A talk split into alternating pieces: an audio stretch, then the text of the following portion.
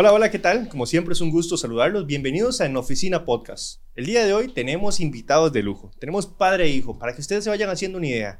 A uno ustedes lo conocen porque normalmente lo ven en redes sociales, aguantando las críticas de todo el mundo también, pero también tratando de hacer lo mejor para el cantón. Y a su papá nos va a contar qué tal era Vamos a adelantarlo, ese alcalde, pero de joven. Tenemos con nosotros al señor Steven Barrantes y al señor Edgar Barrantes, conocido como Meco, ¿verdad? Es así. Así como Meco. Así es, conocido como Meco. Bueno, un gusto, ¿verdad? Gracias, gracias por gracias, gracias por la invitación y también por traer a mi papá. Muy bonito el espacio y Muchas gracias. poder compartir. No, aquí no, no va a salir eh, eh, limpiecito. Vamos a ver los trapos sucios desde carajillo. pero aprovechando que don Edgar lo vemos tan contento, vamos a ver una, una que otra anécdota que nos llegó a nosotros a la hora de recopilar información.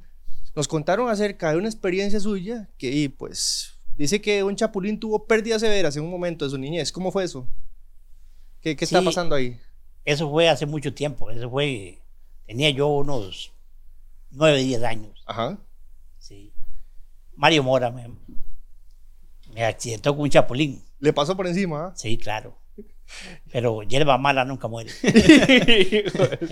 Logró salir adelante y no le pasó absolutamente nada. Así es. Pero entonces, eh, don Edgar, ¿era usted, digamos, como un, un, chiquillo inquieto en ese momento? ¿Qué fue el asunto? Muy fogoso era yo. Sí. Y claro. Sí. Carajillo nuevo. Para decirle algo, no era ni muy mal hecho tampoco. ¡Ay, papá! entonces, uno se la pasaba y listo. Entonces, le pasan las anécdotas. Bueno, sí. va, va, ese tema, dejarlo aquí para no causar ningún problema sí. en el matrimonio. ¿va? No, no, no queremos no, nada no, así. En cuanto a eso no hay problema. No. Ah, bueno. Eh. más, más adelante en su juventud, donde nos dijeron que era jugador de fútbol, ¿cierto? Sí me gustaba. Ajá. Cuéntanos un poquito. Jugué. Sí, jugaba para, jugué para el Liverpool. En aquellos años ya la gente no recuerda eso, jamás. Ajá. Jugué para San Antonio. FC. Eh, y con los mejores equipillos que ven aquí, digamos, con la lucha. Era, era bueno al, al, balón entonces también. Tal vez no era tan bueno porque mi hermano me superaba. Ah. Chivo. Mi hermano Chivo Arrante. Ajá, ajá. Sí. Él me superaba, entonces yo nunca podía haberle quitado el lugar a él, jamás. Oh, pero ahí andaba también. Pero sí, estuve, estuve de segundo portero a, a par de él.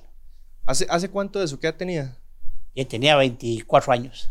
Híjole, hace tamaño Sí. poquillo, ¿ah? Hace tamaño rato. Sí. era, era bonito. Sí. Excelente. Y cuénteme una cosa. Don Steven, uno lo ve ahora serio, formal en, en el puesto que tiene, pero ¿qué tal de, de, de carajillo, de chiquillo? ¿Cómo era? ¿Era bien portado? Bueno, ¿O no a mí me decían que era bien portado y yo lo veía más o menos bien, pero ya ahora me cuentan que no era tan bien. Los compañeros de él, va. Dije que era peor que ellos. Entonces, Pues no dice, pero no se junte con eso si el hombre era el cabecilla, más bien. Ve, ve. ¿Qué, qué tan no cierto entiende. es eso, Steven? Y uno no entiende. Bueno, y ahí, este, Sí. Podría que algo sea verdad. Uno Hijo. nunca sabe, ¿verdad? Pero, no, no, bien portado, un poquillo. De vez en cuando se salía uno del, del esquema, pero sí, sí, está bonito. ¿Qué tal esos tiempos en, en Zabalito, de, de niñez? ¿Qué se hacía? ¿Qué, qué hacían ustedes? Bueno, muy bonito. Nosotros Sí. siempre, siempre vivimos en el campo y siempre anduvimos con papi trabajando. Teníamos la oportunidad de ir con él, de acompañarlo. Eh, muchas anécdotas porque papi tenía bueyes, nosotros íbamos con él. Eh, jalábamos, o papi tenía trapiche, entonces llegaban muchos niños a jugar ahí. Eh, no creas, eh, el hombre también era, hacía sus tortas también con los chiquillos, los ponía a pelear, los ponía a vacilar. Eh, eh, se, se pasaba muy bien y nosotros siempre pues vivimos en el campo, entonces uno disfrutaba mucho en esa época, andábamos mucho en la calle, eh, en los ríos. Eran otros tiempos, definitivamente, ¿no? Sí, definitivamente eran otras, eran otras etapas y eran, eran tiempos muy sanos también, se disfrutaba mucho. Eh, muchos niños, entonces nos reuníamos todos ahí, que si hacían dulce, ahí estábamos, o que estaban los chanchos, o montábamos terneros, o íbamos para el río. Y bueno, papi siempre también andaba con, con sus cosas acompañándonos ahí. Eh, a mí no se me olvida que tenía una carreta con una yegua y llevaba a pasear a todos los vecinos por el barrio. Ahí Ese, era- ese es el atractivo. Sí, era el atractivo. Qué manera. Llevaba a pasear a todos los vecinos en la carreta con, con la yegua. Una vueltica cada uno. Eh, son cosas que a uno no se, le, no se le olvidan, ¿verdad? Y que eran momentos muy bonitos. La pasaba uno muy bien. de posa en posa. El hombre nos enseñó a nadar a la- con una buena técnica. Los tiró. Tiró y jueguesela a ver cómo se la, Ahí Sí. media la A ver cómo se la juega. a ver cómo se la juega. Sí. Y bueno, el que salió eh, y salió adelante ya aprendió a nadar. Ningún, ninguno ahí, No, ningún to- susto. No, Sí. hubo- no hubo caídos todavía. No, otro, otros momentos bonitos, ¿verdad? De, de- de esa época de antaño, hace unos añitos, ¿verdad? De Sí, sí, ya. Bueno, ya, ya también, ya uno ya se va haciendo un poco más grande. Pero sí, lo recuerda uno muy bien. Eran otros tiempos. eh, la, la, la gente igual eh, era muy distinta. eh, nosotros siempre muy unidos y siempre andábamos para arriba y para abajo, eh, juntos. Y con los vecinos siempre compartiendo. Si no pasábamos en la casa nosotros, donde los vecinos, ahí andábamos todos jugando eh, todos los días. Pero qué tan, qué tan inquieto era, porque ahí el hombre dice que después le cuentan que usted era el, el maldoso, ¿ah? Bueno. No, si hacíamos las tortas, si hacíamos las Sí, tortas. sí, sí, sí, Vamos, sí. vamos, vamos a presionarlo, que nos, que nos cuente, que nos cuente alguna. puñe, que hicimos, hicimos varias tortas. Una vez nos llevó papi a trabajar, a mi hermano y a mí. Y mientras estábamos ahí, eh, papi tenía huellas y tenía la carreta. Y empezamos a jugar y jugar. Y nos tirábamos por el timón de la carreta a bajar. Eh, de repente mi hermano ya no quería tirarse más. Bueno, eh, yo le ayudé a bajarse. Le dije, no, no, ya, tiene que tirarse, tiene que tirarse. Lo hizo tirado, Y lo empujé. Y se quebró la mano. quebrado. Y lo peor es que eh, asustados, ahora cómo le decimos a papi, ¿verdad? Y papi estábamos, estábamos trabajando, estábamos sembrando, no sé qué, algo estábamos sembrando ahí. Y mi hermanillo lloraba y lloraba y papi, pero ¿qué le pasa a este? Porque está llore y llore, ¿qué era lo que le pasa? Y uno así como, cállese, no diga nada. No le diga nada así. Hasta que llegó papi, lo vio claro, la mano hinchada para el hospital. Torta ese día. Eh, Totalmente. buena regañada, sí, nos llevamos. Eh, bueno, y son cosas que pasan eh, con los vecinos. Ay, puñica, eh, ahí pasábamos nosotros que nos echábamos a pelear, que su jugábamos- grupillo ahí. eh, Sí, éramos, éramos un grupo grande. Algunos de los que podamos saludar aquí ahorita. Bueno, Jay, eran, eran bastantes. En el barrio San Rafael, ahí estaba Tavo, solo tortas, Tavo. Eh, estaba mm, todos los hijos de Gabinillo también. Solo él bueno, y dijo Jerry. Tavo. Solo bueno, decía Solo Tavo. bueno, Gustavo. Estaba Edward, Edward Barrantes, Emanuel. Teníamos también el otro barrio, Gacela, que estaba con nosotros ahí, que era otro gran amigo que andaba para arriba y para abajo. Eh, Leandro, Alejandro. eh, es que éramos muchos. Puras estrellas. Sí, sí, muchos, sí. Muchas amistades. Y- muchos y- niños. Micha, por ejemplo, que andábamos ahí montando terneros. Chris, que andábamos también ahí pescando. Cruzábamos la plaza. Debajo de la plaza hay un- una quebrada ahí que pasan unas alcantarillas. Ajá. Nosotros nos íbamos a cruzar eso ahí. De, ¿A meterse? A meterse ahí a No. pescar. Éramos medio locos con eso. y éramos, éramos muchos. Anécdotas de anécdotas. Una vez eh, me recuerdo que Edward, le, le- un primo se había quebrado una pierna y andaba con muletas. Y Ed- Edward le prendió una faja de triquitraques cuando se fue la luz al primo. En, la- en las muletas y se cayó, se cayó a la cuneta y el primo deseaba como matarlo. Tan delicado. Por algo mínimo, pero sí que no, no le gustó mucho la broma. Que- No, no, buenísimo. Digamos, y como eso supongo que hay un montón más, ¿verdad? Eso- Sí. Esos tiempos se disfrutan, se disfrutan mucho. Había un chiquillo que le decían son popa. Nosotros le, le pusimos son popa. Son Eh, popa. Ojos de son popa, le decíamos nosotros. Y recuerdo que un día quería ir con nosotros andar. Ya estábamos más grandes. Edward, mi hermano y yo. Y nosotros no lo queríamos llevar. Y recuerdo que estábamos ahí, justamente ahí por donde vivo yo ahora. Había un hormiguero así grande. Y empiezan, no, no. Si va con nosotros, lo sentamos en ese hormiguero. Y meterse ahí. Hijo de puñeca, y el pobre chiquillo hasta con calzoncillos de esos plásticos andaba, nosotros ya estábamos, tal vez teníamos unos nueve años. y, llegó, Oiga, qué magnitud de maldad ese, ¿ah? Este, llegó Edward y le, y le pegó una patada al hormiguero y dice, bueno, si viene aquí ya sabe, ¿verdad? Lo que pasa. Y ahí medio entre las dos plazas había un gigantal donde jugábamos escondidos nosotros ahí. Y llegó Edward y le pegó la patada al, al hormiguero y le dice, si da un paso más, lo sentamos ahí. Oiga, el chiquillo se puso detrás de nosotros y lo sentamos. No, Vieras sí, qué torta. ya. Vieras qué torta, no es que el papá nos estaba el abuelo nos estaba viendo así El al otro abuelo. lado y va saliendo con una rula, muchacho. Sí, ahí no. Y nosotros a correr, al tacotal escondidos. No, sí, sí, había unas tortillas ahí de vez en cuando. Oiga, le heredó bastante bien, ¿verdad? Y uno no da cuenta. Lo que se viene a dar cuenta no queda. Sí, bueno, pues, eh, yo no sé, imagínese. pero papi tenía las suyas también. Sí. Sí, claro. ¿Usted le conoce alguna que no, no nos ha contado? No. El hombre le gustaba nadar en la poza ahí, no llegaba a la escuela. man. ¿Cómo, don Edgar? Esos tiempos eran otros tiempos. Todo el tiempo ha habido gente para hacer cada cosa. En esos años, que yo tenía unos 7, 8 años. Híjole. Oiga, es que vienen rosaditos, ¿verdad? De Sí, pequeñitos. y, y en el colegio, en la escuela de Limbo, Ajá.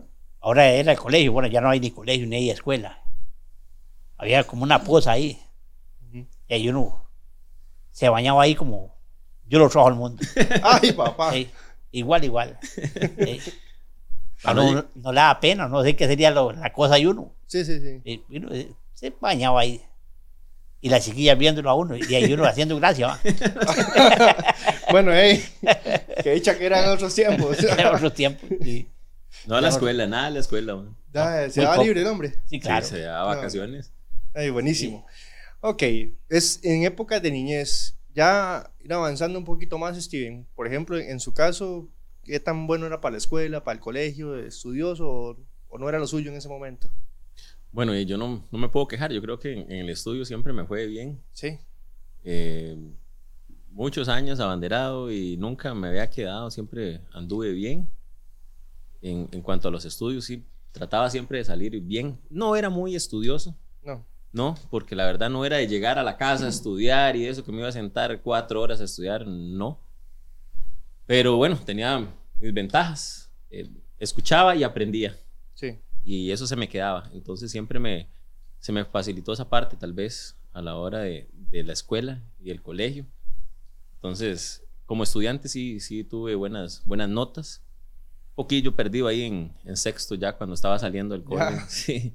La novia. Ya, ¿va? ya Ah, estaba enamorado y esas cosas, ya fue otra cosa. No, pero eso se trae también.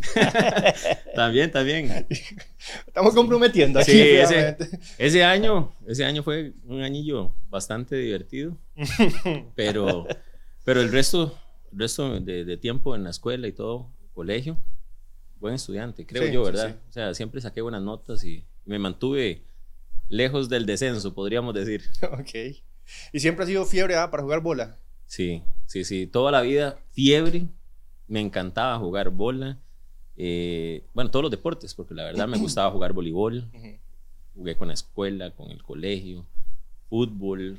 Hubo una época que era beisbolista, papá, imagínate. Híjole. Así estaba yo feo en física y me metí y salí bueno para el béisbol. Me la jugué. Eh, de todo. Siempre me ha gustado mucho la parte del deporte. Eso sí, ha sido algo que me, que me divierte mucho. Es que tigre, hijo de tigre pintado tiene que salir pintaditico. ¿Verdad? Porque en mi, en mi entonces, digamos, yo nunca se me olvida cuando yo jugaba en la escuela. Ajá. Una vez que don Cibreo Valverde me invitó a mí a un partido de fútbol. Me invitó, digamos, en una selección de él. Él, él era de la escuela de San Bosco, yo era de Limbo. Y fuimos a jugar un, un partidito ahí a San Vito, en una final de las escuelas. Y nunca se me olvida que hice un gol. Ese gol no se me olvidará nunca en la vida. Ey, y con varios compañeros, como un carajo como le decían Pozola, un chita, varios compañeros que éramos, no éramos de la escuela de San Bosco, pero éramos de la escuela de Limbo. ujú. Y ese día hicimos un partidazo, pero algo Algo excelente. excelente, algo bueno. Entonces, y- sí, eso, eso se trae. Y yo le, le agradezco a don Isidro Valverde Ajá. eso. Nunca en la vida me puedo olvidar ese día. Esa noche no dormí. No pude dormir. Por ese gol ¿Eh? tan bueno que Y el hombre por eso salió de seguro fiebre, también al Sí. fútbol. Sí. Todos, en, en la familia, todos. Nos gustó el hemos, fútbol todo el Sí, tiempo. Todos Ey, hemos sido Todos fiebres. son buenos a- al, sí. al Eh, fútbol. fiebre siempre. Hemos En ese en todo. entonces, cuando yo era joven, me gustaba jugar adelante, Ajá. centro delantero, Delantero. carajillo. Después volvía atrás, de portero. Pero joven era centro delantero. Y ese día nunca se, en la vida se me puede olvidar, nunca, nunca. Donde Isidro Valverde me, me, me, me- me convocó a la escuela él, San Bosco. Ujú. Ha- Hacían finales. Ajá, ajá. Entonces, era la selección hace un año, va. Y me llevó. Hicimos un gol. Yo hice yo uno y el otro Pozola. Qué manera. Un partido que nunca en la vida se me puede olvidar en la vida. ¿Qué va a hacer los de la Celia ahora? Sí, ¿no? Jamás. Nada, una Jamás. decepción. Pero bueno, más adelante, en, en la vida, digamos, en este caso el de ustedes, empezó la parte laboral, ya había que incorporarse al mercado laboral. Usted fue muchísimo tiempo, trabajó para, para la caja, ¿cierto? ¿Verdad? Ay, mira, yo he trabajado en muchas, de todo, sí. en muchas cosas, sí. En bastantes cosas. Eh, desde chiquitico, bueno, eso sí, papi siempre nos enseñó que había que pulsearla. Y sí, pues, aprendió uno a hacer muchas cosas, siempre a, a ganarse, a pulsearla. Eh, desde coger café, que siempre lo hicimos con mi papá. Todavía estando en el cole, con, con un primo, con Emanuel, nosotros jalábamos café después de las 4 de la tarde. Le jalábamos café a, a los vecinos que no tenían carro. Y a mí también. Y a, a papi. Ahí estaban ahí. en- Sí, entonces nosotros le contratábamos la jalada. Les jalábamos el café a ellos después eh, para tener platica, porque a todo el mundo le gustaba ir al cole y, y llevar platica. Claro, claro. Y entonces, este, mi primo Manuel tenía carro y todo, entonces trabajábamos juntos nosotros, éramos socios, imagínense. Y le jalábamos café a varios vecinos. Y teníamos que 16 años, tal vez, en ese momento, pero siempre ya nos gustó pulsearla. Después, así trabajos ya tal vez un poco más formales. eh, Adrián Esquivel, Jan, me contrató siendo chiquillo, 17 años tenía yo, eh, en una pulpería que tenía. Ahí trabajé siete meses en esa pulpería. En bonitos recuerdos. Jan me dejaba ir a jugar los campeonatos, porque yo era muy fiebre. Entonces organizábamos un campeonato y el domingo me daba chance para que yo fuera a jugar. un Para que rato. fuera, fuera, fuera. Sí, doña Deyanira también, ella venía a cuidar la pulpería para que yo fuera a jugar un rato.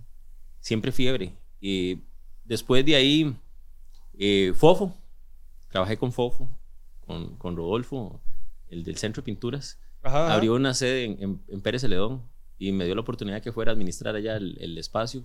Yo, un chiquillo, nunca había salido de la casa y me fui, tenía todavía, eh, iba a cumplir los 18 cuando llegué por allá y me quedé dos años trabajando por, por Pérez Celedón.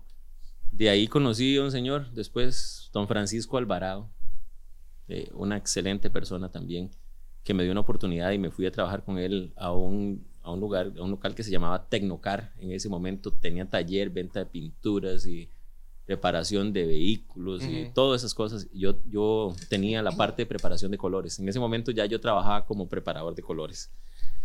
Ahí trabajé con, con ellos un tiempo. Le compré ese negocio a don Francisco y me vine para Cotobruz, regresé a la casa. Eh, donde está ahorita actualmente la soda ahí de Tracopa, Ajá. en San Vito, ahí puse el negocio. Lo trabajé un tiempo ahí y después lo tuve en Zabalito también. Lo trabajé más de dos años y medio. El, el centro de pinturas, automotriz y doméstico. Eh, terminando ese- esa etapa, me fui a, eh, a una carnicería. Un tío, Chula, una persona que me ha ayudado mucho también, me dio la oportunidad de, de tomar a medias una carnicería. Yo había sacado un técnico en industrialización de alimentos. Y entonces me metí a la carnicería. Trabajamos juntos. Un, un- un negocio que probablemente me ayudó muchísimo a mí. Mi tío también me ayudó mucho. ¿Por qué? ¿Por qué le ayudó mucho el Em, negocio, no? Eran momentos difíciles, tal vez. En ese momento, cuando yo llegué a la carnicería, venía de. Tenía un negocio, no me fue bien en ese entonces. Eh, era un chiquillo. Y tenía que afrontar la deuda, como siempre, como tenía que hacerlo. Eh, yo con 17 años, mi tata siempre me dijo: Usted está loco. Saqué un crédito en ese momento de 5 millones y medio. Dale. Y era. Yo era un chiquillo. Y le hicimos frente al, al negocio, lo trabajé por buen tiempo. Y un momento vimos que no estaba dando resultados, decidí cerrarlo. Vendí todo, pagué lo que pude. ¿Qué se siente en ese momento, Steven? Muy duro. Yo estaba recién casado, tenía 21 años y con una deuda importante. Siempre tuve apoyo, eso sí tengo que reconocerlo, porque tanto mi papá, mi tío, mi familia siempre estuvo ahí. Mi esposa, que en ese momento ya estaba, estaba conmigo, y lo afrontamos. Y con la oportunidad de la carnicería, pues yo trabajé muy fuerte. Eh, le metí muchas ganas. eh, mi tío me dio una oportunidad muy buena. La tomamos a medias. Y saqué adelante. En el primer año eh, saqué parte de esa deuda y pude ir avanzando poco a poco. De ahí eh, siempre tuve la intención de continuar. A mí me gusta la parte de los negocios, me gusta Ujú. mucho el, el comercio. Me gusta más que estar en el sector público realmente. Oiga. Pero, pero bueno, la vida lo lleva a uno a diferentes lugares. Y después tuve la oportunidad de, de brincar a la caja. Fue, fue toda una odisea. eh, salir de, de- de un negocio para irme para la caja, entrar en vacunación, era otra área completamente. Algo, eh, ¿Tenía ya como algún tipo de experiencia en ese lado? No, nada? no, no, nunca he trabajado realmente en lo, que, Totalmente. en lo que yo estudié. que ver.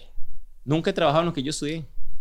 Ahí, mientras estuvimos en la carnicería, con mi papá trabajábamos ahí, teníamos cerdos, pollos, Sí. ahumábamos en la noche, entonces lo trabajábamos a medias, mi papá y yo, entonces, Y vendíamos pollos. Y de- sí, de cer- todo. Cerdo, pollo, y todo. Ahumado. Comprábamos ganado, Sí. entonces la pulseábamos por aparte ahí y, y teníamos un complemento, en ese momento teníamos un complemento, hasta plantas vendíamos en ese entonces. Había que Sí. pulsearle de cualquier forma. Sí, sí. De cualquier Sí, forma. De cualquier forma. Y, y, bueno, nos acomodábamos. eh, mi papá, mi mamá y, y mi esposa mataban los pollos, por ejemplo, y había que prepararlos y todo. Y yo llegar en la noche a alistar todo para que habíamos hecho un horno para ahumar. Eh, otro muchacho tenía una empacadora al vacío, entonces nosotros le comprábamos a él el servicio para que nos empacara al vacío para nosotros vender.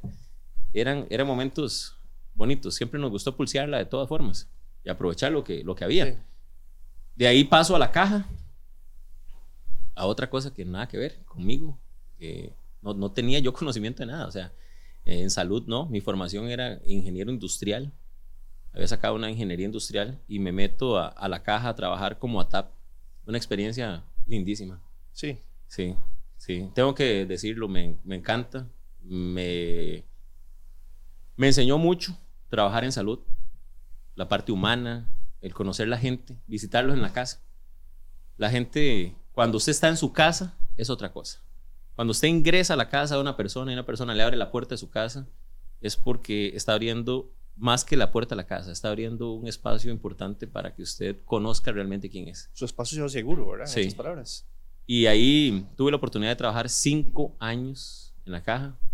En, en muchos, en otros puestos también tuve la oportunidad, pero el- el- la propiedad mía ahorita es como ATAP. En la motica iba a vacunar. Visité, en ese entonces me tocaba visitar San Vito Nuevo, eh, todo lo que tiene que ver con Lindavista, Torre Alta, Bajo Corrales, Lourdes, Santa Teresa. Eh, eran varias comunidades, Sí. muy bonito, muy bonito. Eso me, me encantó mucho. Ahí trabajé cinco años y, y ya llegué a un punto donde yo creí que tal vez había, eh, tenía que tomar decisiones otra vez en mi vida. Y se me dio la oportunidad de irme al hospital por el fútbol. Estuve en el fútbol y, y ahí estuvimos conversando con los compañeros y, y me dieron una oportunidad de hacer una sustitución. Hice un descenso. Firmé para que me descendieran Oiga. para poder tener una oportunidad. Ahí le agradezco mucho a Eric Valverde. Eh, me llevó a la lavandería del hospital. Ahí trabajé en la lavandería también y estando en la lavandería eh, se me abrieron otras oportunidades. Billy, por ejemplo, me dio la oportunidad de estar ahí con él en la parte de ingeniería. Eh, Randall me dio la oportunidad y de estar en la parte de, de proveeduría. Y estaba caminando bien en ese espacio y de pronto otros me fui, me metí en la política. Pero va- vamos a ir, porque quiero, quiero ver la parte como, como papá, porque, ah, yo, y lo digo por, por experiencia, mi papá se preocupa a veces las decisiones que uno toma. ¿Cómo vio usted, don Edgar? De pronto, cuando y Steven empezó, por ejemplo, esos 5 millones que sacó, y vamos con este negocio, vamos lo otro, ¿qué pensaba usted en ese momento? ¿Le Demasiadamente preocupado. Sí, Sí, uno le preocupa mucho. Porque uno en vez de, bueno, por el hecho que no lo criaron, ya no queda mal. Sí, y eso- en ese entonces era, era mucha plata. sí, tamaño Sí, poco. y gracias a Dios, él resolvió bien el problema. Y le, Sí, tocó salió le, bien. le tocó echar ahí el hombro también entre todos para, para Bueno, hay hacerle. cosillas por ahí, pero eh, no. Sí, eso no. Es parte de, ¿no? Es parte de la, la vida. Y ahora, cuando el hombre dice, voy a lanzarme a la política, ¿qué piensa don Edgar? Eso es lo más duro que hay. Sí. Sí. Si le tocara resumir, don Edgar, ¿qué es lo más difícil de la parte, digamos, de, de ser el papá del alcalde? Y Para mí lo más duro que hay en la vida eh, son las redes sociales. No hay una cosa que moleste más que eso. ¿Por qué? Porque hay gente que ni siquiera tiene una idea del daño que hace en expresar algo que no es. Entonces hace un daño tan grande y viera como lo resiente a uno. En- y más cuando es de la familia. Chale. Sí, es más duro. Yo todavía. imagino que usted de pronto ve un comentario que hacen en contra de Steven, Ey, imagínese, y hay que hacer chiquitico. pero no le dan ganas así como de que, No, no, no. Venga. No, no. Hay que hacer chiquitico, nada más. Todo tiene su momento. Sí. Hay- pero es duro. Es duro. Y viera que en vez de yo. Bueno, yo en el caso mío, yo era muy alegre. A mí me gustaba andar en fiestas de toros. Me gustaba montar, me gustaba torear, me "Ah, gustaba la cierto, cierto, nos dijeron por ahí que era montador me también. gustaba todo. Y en un momento llegado, tuve que olvidar todo eso y no andar en nada de eso, porque todo el mundo detrás de uno, Ah, para no viendo a ver qué afectar, hace uno. Me gustaban los gallos, me gustaba todo. Y todo me gustaba. Y, y eso hay que cambiarlo en la vida y es duro. Sí. Eso es duro. Sí. Yo imagino que para, por ejemplo, Para no. usted y, y su esposa también, no sé, se, se siente complicado, ¿verdad? Cuando, cuando comentan algo. Sí, hay momentos muy duros, muy duros, demasiado duros. Pero uno ha aprendido que hay gente que dice cosas porque, como le dijera, como que no están, ellos creen que nadie está viendo eso, nada más lo tiran al aire y ellos no, no saben que están hiriendo a uno de una forma muy, muy fatal. ¿sí? Y siendo gente de la misma familia. ¿sí? Después llegan eh, a saludarlo a uno, imagínense. ¿ah? Mira qué momento más duro es ese. Y uno con qué ganas de saludarlo. ¿sí? Pero hay que hacerse. ¿sí? Hay cosas duras. Es duro eso. Sí. Eso es duro. Y entonces, Steven, ¿por qué, ¿por qué ese salto a la política? ¿Y a dónde? ¿Qué fueron esas ganas de metérsele al león, así digamos, para hablarlo en blanco y negro? Bueno, realmente eh, no pensé que iba a incursionar en la política. Eh, nosotros no hemos sido una familia de, de andar en la política. Mi papá no ha sido una persona a andar en la política. Eh, siempre colaborando, siempre haciendo trabajo en la comunidad, pero nunca metidos en la política. Em, cuando, cuando pasan las cosas, tal vez se, nos dan oportunidades. Eh, a mí me dan una oportunidad de participar. Fue difícil. Eh, tomo una decisión, me reúno con mi familia. Eh, eh, reuní a mi papá, a mi mamá, mi hermano, a mi esposa y les dije, tengo una oportunidad de, de aspirar o de trabajar en un puesto político. Porque, mira, si, si no está el apoyo ahí, no hay nada que hacer. Y muchas veces las decisiones que uno toma afectan a otros.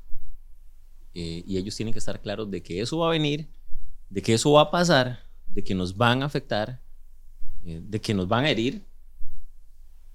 Y sin embargo, tiene que haber algo que realmente te motive. Y es que si usted quiere hacer algo, o si se quiere lograr algo, alguien tiene que hacerlo. ¿Ok? Y en ese momento yo creí que yo podía hacerlo.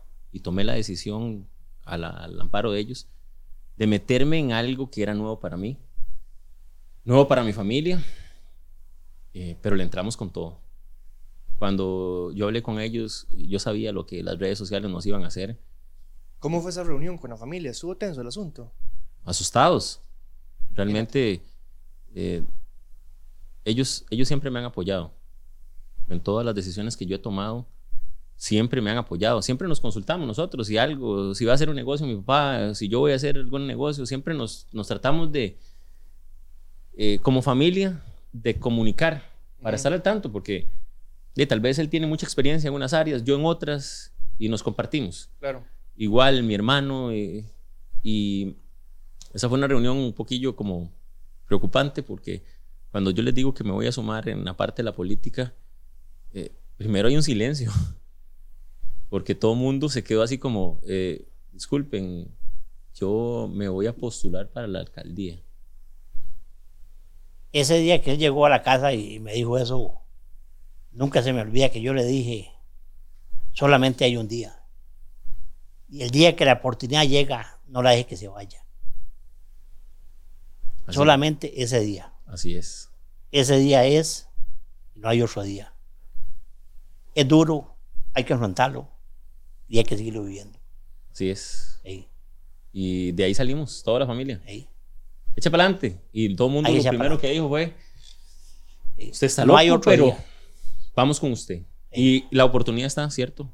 Papi me dijo una vez, si usted está decidido y puede, No hay otro día. no hay otro día.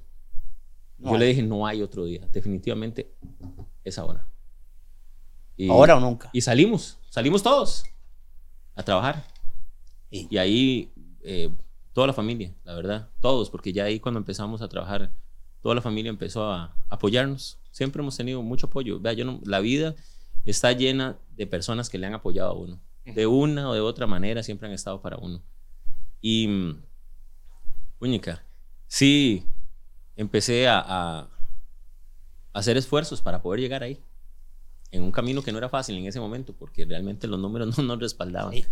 Y otra cosa, digamos, en mis ignorancias y mis cosas de la vida, yo fui una persona que mucha gente me conoce, dentro y fuera del cantón de Coturuz. A mi hermano Chivo, ni pa' qué. A Chula. Entonces somos tres. Entonces, digamos, hay mucha gente que, los apoya. Sí. Gracias a la gente que los apoya. sí. Claro. Entonces, digamos, una cosa que yo le hice número a eso. De, de buena o mala, la gente me conoce. Y hay mucha gente que me aprecia. No sé por qué. La forma de uno cero, que es- no sé qué será. Pero hay Ah. gente que me aprecia. Es, es interesante y bueno, qué bonito. Eso es un nuevo, vamos a decirlo así, un nuevo puesto de trabajo que le ha tocado afrontar con sus dificultades, sus cosas buenas, sus cosas negativas. Pero que hay de la posibilidad, vamos a plantearlo muy, muy sinceramente. ¿Se volvería Steven de pronto a, a un puesto como el que tenía antes en el, en el hospital a, a hacer esto? ¿Cómo lo ve? Sí, sí lo haría. Sí. Claro, sí, sí. Todo eso son etapas. Eh, yo creo que la vida son, son, la vida está compuesta de muchas etapas. Hoy tengo la energía, tengo la juventud para poder aguantar un puesto de estos. Eh, en otro momento tal vez lo que requiera es más estabilidad y tranquilidad y anonimato. Ah, Ok.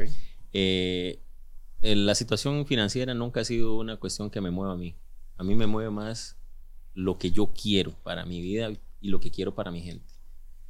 Eh, no tendría ningún inconveniente en regresar. Como le digo, todavía tengo mi propiedad en acá Ok. eh, y tengo muy buenos amigos en, en vacunación, en ATAPS, que, que yo no tendría ningún inconveniente en regresar ahí o al hospital o, o trabajar en esto, porque, como le digo, son etapas. Y hoy, hoy estoy viviendo una etapa bonita, muy difícil, ¿sí? Con muchas cosas difíciles que nos ha tocado afrontar durante estos tres años, pero de cada cosa difícil que hemos tenido, hemos sacado algo bueno. He conocido mucha gente, he podido conocer muchos lugares, eh, he crecido como persona, he madurado porque también era otro cuando me tocó lleg- cuando llegué. Justo eso te iba a preguntar, digamos, dejando, por así decirlo, la parte política un toquecito de lado, ¿qué, qué te ha enseñado el puesto como tal, digamos? ¿Qué cambio ha hecho en Steven? ¿Cómo le ha, le ha- le han- le ha, no sé, le ha ayudado a, a ver la vida de una forma diferente? Lo más, lo más que le enseña esto a uno es que en la vida uno tiene que aguantar muchas cosas. Eh, el orgullo, el ego, eh, sus aspiraciones muchas veces tienen que quedarse de lado para poder ver los resultados con obras. Y creo que lo que más me ha enseñado es a callar, Sí. ¿sí? Porque ¿En qué momentos? en los momentos más difíciles donde usted desea demostrar que tal vez las cosas no son como son, como las plantean, y aunque usted técnicamente y legalmente pueda darle una respuesta, hay veces que no vale la pena. La obra, cuando la obra está, la obra es la que habla por usted.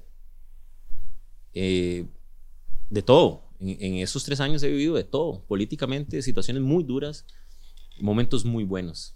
Porque- Pero hay momentos, de esos momentos, no es que quiera como poner la- No, el dedo en la llaga, ¿verdad? Pero de esos momentos hay alguno que usted diga, híjole, ¿en qué me metí? Llegó el, llegó el punto en que usted Sí, diga, sí. yo sí. me imagino que como todo, ¿verdad? Hay días de trabajo malos, Sí, sí. Mis, mis primeros seis meses en la, en la municipalidad fueron duros. complicados. Sí, muy duros, muy duros. Em, nos tocó afrontar tormentas, un huracán que nos golpea de frente, ver gente inundada. Eh, lo que era cotidiano para mí tal vez dejó de serlo, o, em, tomó otra, otra posición. Ya no era algo bonito como ver la lluvia o un Claro. día de lluvia. Ya dejó de ser algo bonito, más bien es una preocupación. Y ahora afrontar un desastre de otra perspectiva, ¿verdad? Sí, cae la pandemia, nosotros llegamos en pandemia. No pudimos disfrutar, no pudimos tener tal vez el espacio para poder eh, disfrutar realmente lo que habíamos logrado en ese momento, porque es un logro muy importante para uno. Claro. Em, y sí hubieron momentos donde tal vez uno analiza después de esos seis meses, cuando estábamos en, tal vez todo era lo más difícil que estábamos atravesando, uno de los momentos más complicados, uno analiza, ¿realmente vale la pena esto que estoy haciendo? Y de repente se vinieron cosas buenas. Entremos a eso, Sí. ¿verdad? Cuando las cosas estaban más mal, empezó a salir todo bien. Y a mejorar, a mejorar, a mejorar, a ver los resultados, a crecer en credibilidad. Porque para nadie es fácil. En algún momento nosotros estuvimos en el piso, porque después de un huracán que destruye todo, es muy difícil volver a la normalidad. Sí. Y más todavía, llegar donde estamos hoy. Hoy hay un, un nivel distinto para nosotros a la hora de trabajar. Pero en ese momento era terrible. Eh, teníamos un grupo de gente que también dependía de mí. Que tenía que estar yo firme a pesar de que estuviese golpeado. Pero bueno, hoy estamos en otra, en otra posición. La política es eso. Son altos, bajos. No se sabe nada que, que puede pasar. Nada es tan cierto hasta que no se haga realidad. Ok. Y lo que sí puedo decir es que, así como me ha dado momentos muy difíciles la política, porque me ha dado momentos muy tristes, me ha dado momentos inolvidables. Vamos a que nos cuente esos momentos ahorita después de- del corte, ¿le parece? Claro que sí. Esta intervención es muy rápida. Solo queremos agradecerle por estar escuchando nuestro podcast. También invitarle para que nos siga en nuestras redes sociales como Facebook, Instagram, TikTok y YouTube. En todas esas aparecemos como Pura Vida Sur. Así que ya sabes, si quiere ver el episodio también en video, lo invitamos a seguirnos por ahí. Gracias por estar pendientes de la Oficina Podcast. Continuamos. Bueno, señores, estamos de vuelta y ahora con una pizza aquí, cortesía de Pizza Steph, como pueden ver, más, pero para que, para que la veamos, hacerla completa. Aquí está la, la cortesía de Pizza Steph. Pueden contactarlos al 2773-5932. Están ubicados ahí, detrásito de la Escuela María Auxiliadora. Entonces ya saben, si quieren pizza, Steph. Steven, quedamos con una parte positiva que usted nos iba a contar de, de todo este camino que ha tenido que recurrir. Ya después de las cosas difíciles, venimos a, a lo positivo. ¿Qué nos puede contar acerca de eso? No, no, del- de la política siempre las cosas positivas son las que lo impulsan a uno a seguir adelante. Ahí, eh, tal vez uno de los momentos más bonitos que vivimos nosotros, porque no fue solo para mí, fue cuando logramos el objetivo. Después de tanto trabajo, lograr llegar a la municipalidad fue un momento muy lindo para nosotros como, como familia. y, y no, todos los pasos que se han seguido dando, ¿verdad? A raíz de eso, eh, lo llena mucho a uno de satisfacción eh, las, las obras, los resultados, eh, esas cosas son las que lo impulsan a uno a seguir el día a día. Don Edgar, antes usted nos decía, bueno, y provecho, no los estoy dejando comer. ¿verdad? Pero Gracias. Bien, gracias. Antes usted nos decía que de pronto uno se siente mal cuando ve un comentario feo, pero tiene que pasar lo contrario si un comentario es positivo, ¿verdad? Es correcto. ¿Cómo se siente? Bien, cuando es bueno, uno se siente bien. ¿Verdad? Y cuando es malo, se siente mal uno. Pero uno se acomoda. Sí, Sí, se acomoda. ahí va viéndolo. Sí, lo positivo y lo negativo, se va acomodando. De lo malo hay cosas buenas, salen cosas De todo buenas. se aprende. De todo se aprende en la vida. Eso mismo. Steven, y bueno, hay gente que está de, de acuerdo y en, en- y en contra con todo lo que se hace. Al final de cuentas se dice que se queda con, con todo lo bonito que ha podido ir construyendo. ¿Qué más sigue? ¿Qué sigue en la parte, no solo, no estoy hablando en la parte municipal, sino también en la parte personal para Steven? ¿Qué ha, qué ha pensado? ¿Qué sigue después de esto? Bueno, la verdad que no lo sé. Yo, yo soy una persona que siempre trato de vivir el día a día, de trabajar, de hacer las cosas bien, de mm, cumplir, cumplir mis metas. Las he ido cumpliendo. Me siento una persona que he podido hacer muchas cosas que para mí han sido importantes. Me siento satisfecho con la, las cosas que he vivido. Y a pesar de que tengo 35 años, me siento contento con, con la forma que he logrado cumplir mis metas. Eh, siempre tenemos metas y esperamos ver cuáles van a ser esas metas nuevas que podrían venir, pero de momento estoy enfocado en seguir trabajando. Ujú. Ahorita mi principal objetivo es cumplir de muy buena manera estos cuatro años y hacer las cosas que... Ver los proyectos, porque tenemos algunos proyectos ahí, verlos realizados. Eh, dentro de esos proyectos también para aprovechar la- hacer la cuña publicitaria está lo de los peajes, ¿verdad? Por ahí están ese proyecto. ¿Qué nos cuenta sobre eso? Bueno, ahí estamos. Tenemos también trabajando como familia, proyectito pequeño, eh, buscando también ya, que, que podamos incursionar en un área que tal vez no es la nuestra, y no estamos acostumbrados, pero poco a poco se ha venido trabajando, eh, mi hermano, mi papá y yo, proyectito para, para hospedaje, que la gente pueda estar ahí, disfrutar un rato, buscando hacer algo diferente. Claro. Pero sí, gracias a Dios, pues ya logramos un poquito. Vamos a seguir trabajando en eso, porque son cosas que necesitan irse invirtiendo y viendo los resultados también, midiendo a ver qué podemos, qué podemos lograr hacer. Pero sí, sí, vamos a continuar por esa línea también. Perfecto. Inclusive para, para seguir en, en el tema de bueno, las cosas que se han alcanzado, por ahí lo vimos hasta montado un avión, ¿verdad? Y algunos decían, no, es que estoy yo, yo pilotando y toda la cosa. se vienen cosas interesantes para Cotobruz, ¿verdad? Sí, sí, eso ha sido una experiencia muy linda. Eh, un poco asustado la primera vez. Sí. Sí, sí. Eh, no es lo mismo viajar en avión que en una avioneta. Yo quería ver la experiencia. Eh, fue una experiencia muy buena. Muy, muy recomendado. Ahí estamos trabajando con un proyecto para lograr habilitar la pista y que la gente pueda venir a, a disfrutar lo mismo que yo pude disfrutar ese día. Hay muchas personas que tal vez no han tenido la oportunidad y ahí van a tener un espacio para que puedan disfrutarlo. Eh, me fui adelante de copiloto yo. Yo, yo ahí agarrado. Ey, ah. solo me faltó que me dieran chance para manejar, para pilotear. Pero no, no, la verdad que fue muy bonito. Y ojalá que, que a futuro pues también podamos tener a muy corto plazo las oportunidades de que todas las personas del cantón puedan, puedan disfrutarlo. Perfecto, perfecto. Eso, bueno, es, es bastante importante para el cantón en el que vivimos, ¿verdad? Reactivar la parte turística, reactivar todo lo, lo necesario.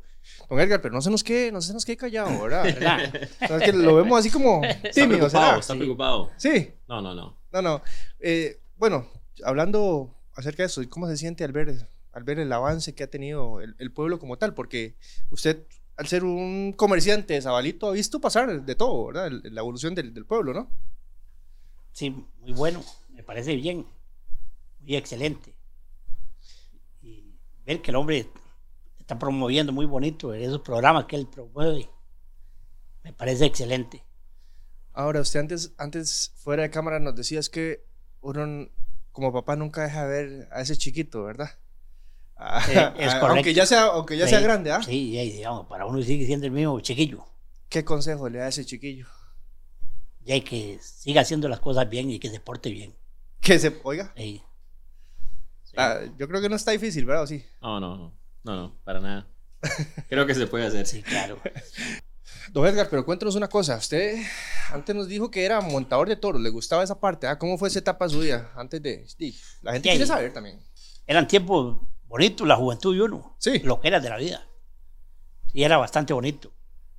En aquel entonces, cuando había fiesta en Zabalito, la lucha, en muchos lugares. ¿Cómo era ese, ese entonces? ¿Qué, qué, qué tan diferente a lo que es ahora? Es que uno nació en- dentro de los animales, digamos. En la casa todo el tiempo vivieron animales. Nosotros Claro. teníamos bueyes, teníamos toros. Entonces uno vivió eso. Este, entonces uno le gustaba. Tenía ese gusanillo de montar. Tenía trofeos el hombre. Y Sí, sí. Tal vez no sería Sí. muy bueno, pero sí, más o menos. No, hombre, pero si había trofeos. ah, no, no, ahí todavía hay como unos cuatro, cinco, seis trofeillos ahí. Sí, de los que he guardado, que más me gustaban Sí. por la, la ocasión. ¿A qué edad empezó a, a montar toros? Es que, digamos, uno antes nacía viejo. ¿Cómo Yo a la edad de, de 11 años era jefe de un montón de, de peones, Oiga. o de Río Borbón, para decirle algo, indio. Ajá. puede preguntarle a él si es cierto o mentira. Está bien. Que era el jefe de un trapiche que él tenía en Limoncito. Habían ocho peones y yo era el jefe del trapiche a la edad de 11 años. Wow. Y entonces uno, uno va viviendo, ya uno, ya que casi nació viejo. Sí. Entonces hay cosas, y ahí uno, a la edad de 15 años ya uno montaba toros, porque a uno le gustaba. Y en ese tiempo no había las leyes que hay ahora, que digamos, le piden cédula, le piden una cosa y le piden la otra. Antes era diferente, ¿verdad? Era diferente antes, sí. Sí, Antes no pedían nada. Ahora tiene que tener, tiene que tener un seguro, tiene que tener un sinnúmero de cosas para montar. Y antes no. Sí. Era, era bueno, otros, otros tiempos, ¿verdad? Y se, disfrut- tiempos. se disfrutaba igual, de la misma forma. Mm, quizás que más bonito. Sí. Sí. Sí, quizás que A veces si pudiera uno se devolvería, ¿verdad? Casi que sí. Sí. Se trabajaba más, pero era más bonito. Está bien.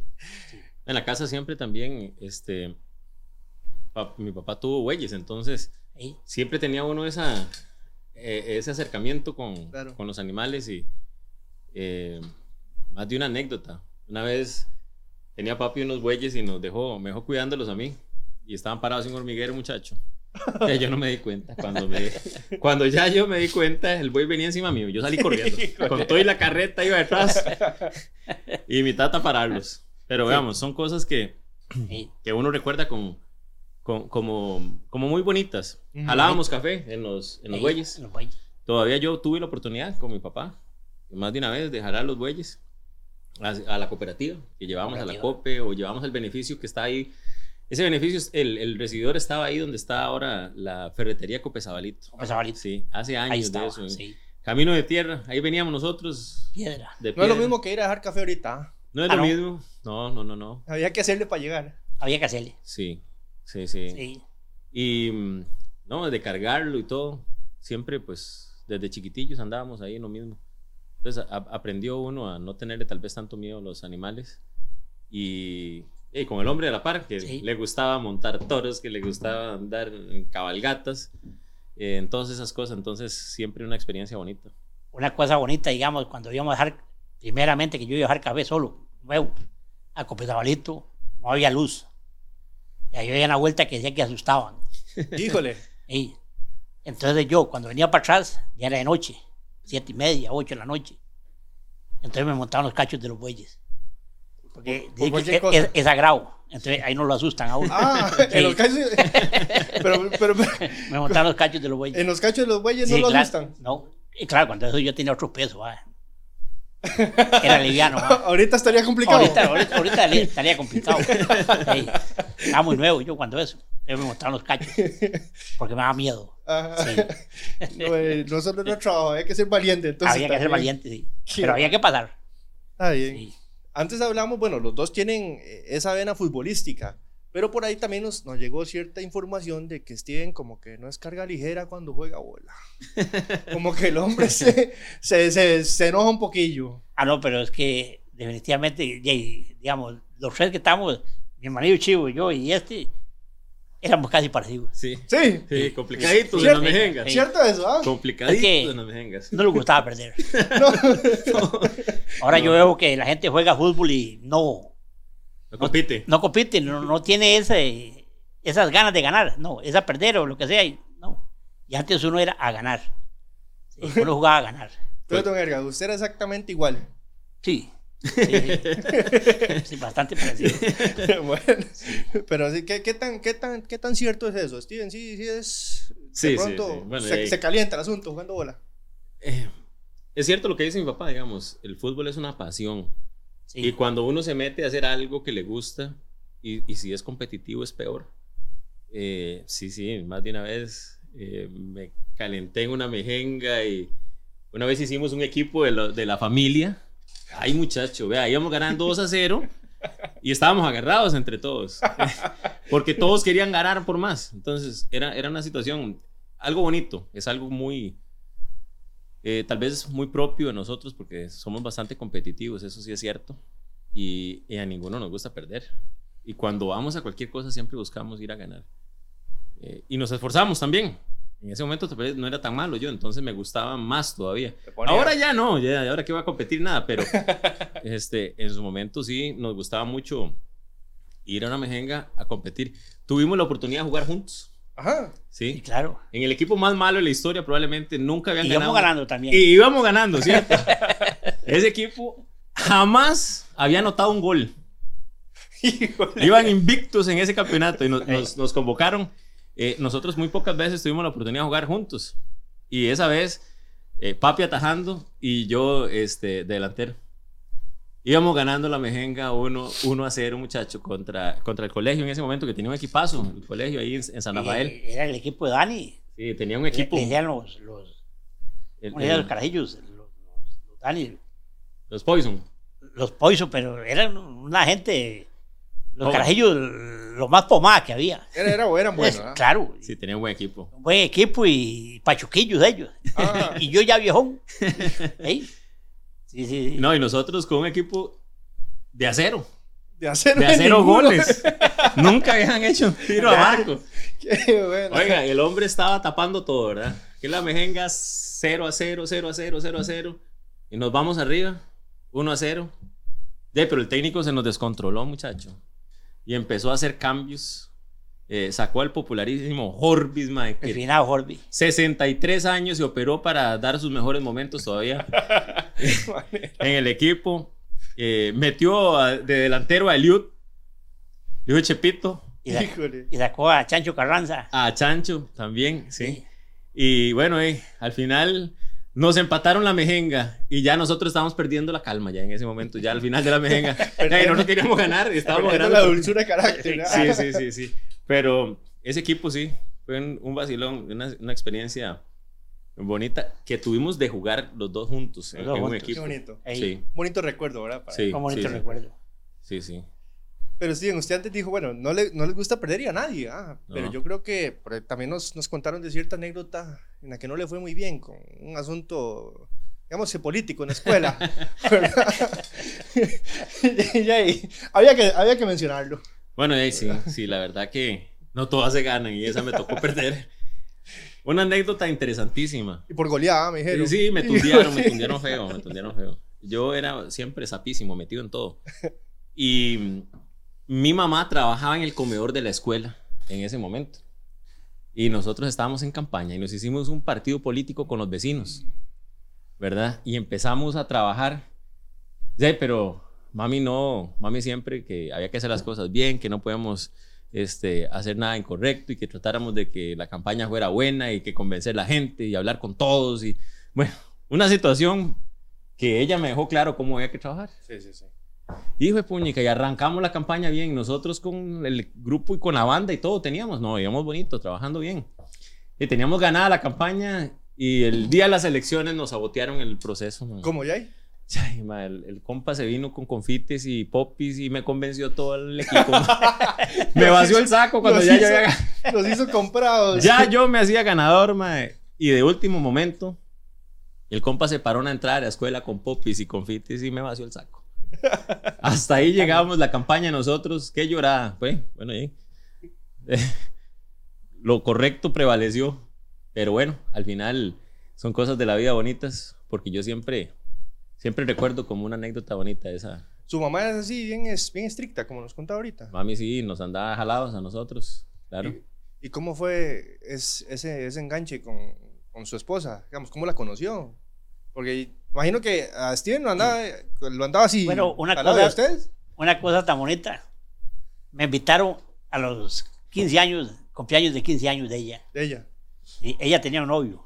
Ay, papá. Y el Viene novio- lo bueno. El novio me invitó. ¿Ah? El, el novio me invitó. Ay, no sabía lo que hacía. ahí, Error. ese fue el error del hombre. Y ahí fue donde la conocí y, y pasó lo que pasó. Diría un conocido, es un cemental. ¡Ah, qué manera! Pero, Usted sabe pero, que el ¿cómo novio lo invite a uno. Y, Ajá. y ahí- y ahí yo no sé. No sé. Yo nada más sé qué en- pasó. En ese entonces uno no era tan mal hecho tampoco. Y, y algo mentirosillo y todo eso. y todo. Y- Lo que llama ahora tenía hablada. Sí. Tenía hablada. Sí. Sí, sí, una habladilla o algo ahí. ¿sí? Y se la jugó el hombre en este momento. Lo salí jodiendo el pobre. Sí. Usted sabe que lo meten a uno a la fiesta de 15 años y, y, Oiga, qué pecado, con toda la buena intención que lo invitaron. imagínese. ¿ah? En bueno. ese entonces yo hacía que cantaba. Ah, Y, y el suegro, digamos, el suegro mío, el abuelo de ellos, era así conmigo. Estábamos ahí en los bares y todo eso antes era así. Y cantaban en la plaza y en todos lados, en las noches. Y ahí ese día me invitaron y, ahí entonces empezamos a cantar el suegro, y, pero no era suegro, ah, en ese entonces todavía no. Y ahí, ahí pasó lo que pasó. Sí, y desde ahí, no, voy a ir, a- voy a ir Sí. adelante ahí con el asunto. Bajoneado, bajoneado. y el otro Así pobre contentísimo de que el compa había ido. que me había invitado. Mal, error, error, un error. error garrafal. Bueno, eh, son las cosas que hay que tener cuidado. Hay que Antes, tener antes cuidado. pasaba. Pero Sí, bueno, claro. ¿cuántos, ¿cuántos años de, de matrimonio? Lo ponemos en... en- Ya hay muchísimo ya. sí, ya, vamos a decir muchísimo para que no se nos olvide. Bastantes ya. Bastantes. Un buen ejemplo, bastantes supongo, de, de- de matrimonio para ustedes, ¿verdad? Sí, sí. Para usted como para su hermano. Sí, claro, claro, no, no, ellos siempre han estado con nosotros ahí, en todas, en las buenas, en las malas, en todas las cosas. Y siempre mantenemos, somos muy unidos, siempre compartimos entre todos, eh, con mi hermano, eh, siempre tratamos de, de reunirnos. En el caso mío, digamos, por no dejar por fuera, porque, digamos, yo anteriormente, yo me dejaba una torta. Ajá. Bueno, una torta no, sino, digamos, hay una muchacha mayor que ellos. Ujú. y, y tampoco nunca le he negado. Sí, mi hermana Tatiana, Sí, ¿También? la mayor de todos. es la mayor. Perfecto, perfecto. sí. No, pero entonces igual siempre son muy unidos. La Ah, familia no, es no, lo ella primero, vivió en la casa y ella llega y con la doña mía es especial. Sí, Todos los vemos igual. sí. Sí, no hay. Desde, diferencia. desde- bueno, desde siempre entonces ha sido así, siempre Sí. se, ha, in- se ha inculcado ese, ese valor de la familia. Es Claro, correcto. Claro que sí. Bueno, ahí, genial. Ahora sí. Sí. Bueno, vamos a, a invitarlos para que sigan comiendo, para que no se nos enfríe la, enfríe la pizza y así agradecerles nuevamente por, por habernos acompañado en el programa. Agradecerles por, por sacar ese, rat- ese ratito y contarnos cosas que tal vez la gente no conoce, ¿verdad? O que no se hablan tan, tan comúnmente. No, gracias a usted que los invitó hoy. y para mí ha sido una experiencia inolvidable. Qué, Gracias. Muchas gracias, Qué de bueno, verdad. Gracias. Sí. Qué bueno. Gracias a todos también por estar hasta acá, ver el programa. Por, los invitamos más bien a dejarnos su comentario, a que nos digan qué les pareció, qué les gusta, que nos dejen su like, que compartan. Y así pues nos vamos enterando, vamos aprendiendo a mejorar y hacemos el programa de una mejor forma. Gracias a todos y no se pierdan en la oficina podcast.